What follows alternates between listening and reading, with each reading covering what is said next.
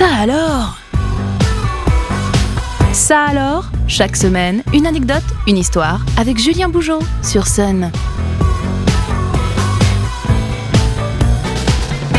Bonjour tout le monde et ravi de vous retrouver pour un nouvel épisode de Ça alors. Cette semaine, on met le cap sur Des bords de Loire, l'événement nautique qui a eu lieu il y a quelques jours tout au long de la Loire, durant une semaine où pas moins de 17 villes qui bordent le fleuve ont fait la fête.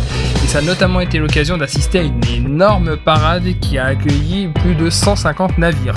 Parmi tous ces navires, je vais faire le, point sur trois navires emblématiques à voile euh, que je vous présente euh, à l'occasion de ce nouvel épisode. On commence tout d'abord avec le BLM, bien évidemment, navire emblématique de Nantes, construit en 1896, qui nous fait 58 mètres hors tout et 3 mètres 60 de tirant d'eau.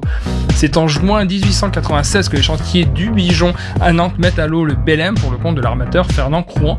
Après seulement 5 mois de travaux, il faut savoir qu'à l'époque c'était extrêmement euh, rapide. Il tient son nom, le Belém du grand port situé au nord du Brésil, et donc il met le cap direction l'Amérique du Sud, et c'est notamment, il devient un navire marchand, un trois-mâts qui transporte notamment du cacao pour la célèbre maison Meunier que l'on connaît encore à l'heure actuelle. Dans son histoire très dense, on peut notamment citer qu'en 1914, il est racheté par le duc de Westminster qui transforme en luxueux navire de croisière. En 1952, il apparaît pour Venise où il est transformé en navire-école.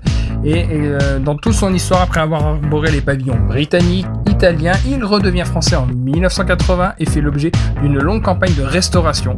Il faut savoir que depuis 1984, il a le label monument historique et depuis 1900, qu'il a inauguré d'ailleurs en 1986 lors de son voyage inaugural qui le mène à New York pour les célébrations du centenaire de la Statue de la Liberté avec un peu plus d'actualité.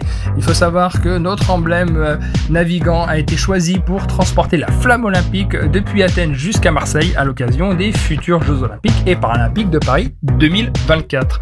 Petite anecdote en passant, on parle bien du Belém et non du Belen puisque le Belen il s'agit d'un 3 mois, 3 mois barque construit en 1901 par les chantiers de la Loire et qui fut armé comme capornier par la compagnie celtique maritime et qui a été rebaptisé le Jeanne d'Arc. Et ce bateau, en l'occurrence, a été démoli à Bayonne en 1949. Donc ne confondons pas Belém et Belen. Second navire d'envergure qui avait participé à des bords de Loire, il s'agit du euh, Casquelote, navire danois basé à Saint-Malo qui a été construit en 1948, qui nous fait 47 mètres hors tout et 3,66 mètres de tirant d'eau. Il se nommait Casquelote, donc qui signifie cachalot en danois lors de son lancement en 1948 au chantier Andersen. La vocation de ce euh, trois mois était à l'époque de ravitailler le Groenland et donc il servait à la pêche au cachalot au Danemark puis à l'approvisionnement aux îles Féroé. Donc racheté dans les années 80 par Squarecell au, Royaume-Uni, il est transformé en 3 mois à barque pour être utilisé dans de nombreuses productions télé et ciné et on retrouve notamment dans Les Trois Mousquetaires dans Shackleton et David Copperfield également l'a utilisé.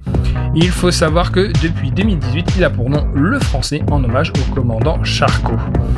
Voilà, et le dernier c'est l'Osterstelde, désolé pour la prononciation, dernier 3 mois authentique des Pays-Bas qui a été construit en 1918 qui nous fait 50 mètres hors tout et 3 mètres de tirant d'eau. Construit en 1917 aux Pays-Bas, il navigue sous pavillon allemand tout d'abord et ce bateau est conçu pour pouvoir porter plusieurs centaines de tonnes de marchandises, qu'il s'agisse de briques, de bois, de bananes ou encore de pommes de terre.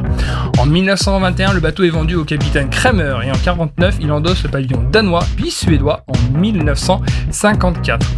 En 88, le bateau est acheté dans le but d'être restauré sous sa forme initiale et grâce à des, c'est notamment grâce à des recherches historiques à approfondir la collaboration du dernier capitaine allemand de ce vaisseau, euh, voilà que les plans de restauration ont été achevés. Mais bon, le chantier a été un peu trop euh, coûteux et euh, donc la restauration a été financée au final par la publicité. Il faut le savoir. Voilà, j'espère qu'en quelques minutes, je vous aurai donné plusieurs indications et fait découvrir quelques-uns de ces trois navires assez fabuleux qui ont participé à Débord de Loire. Euh, voilà, j'espère que je vous ai apporté des informations assez surprenantes et assez inédites sur ce sujet. Je vous souhaite une excellente semaine et je vous dis à très bientôt pour un nouvel épisode de Ça alors. Ça alors, disponible en replay sur myson et le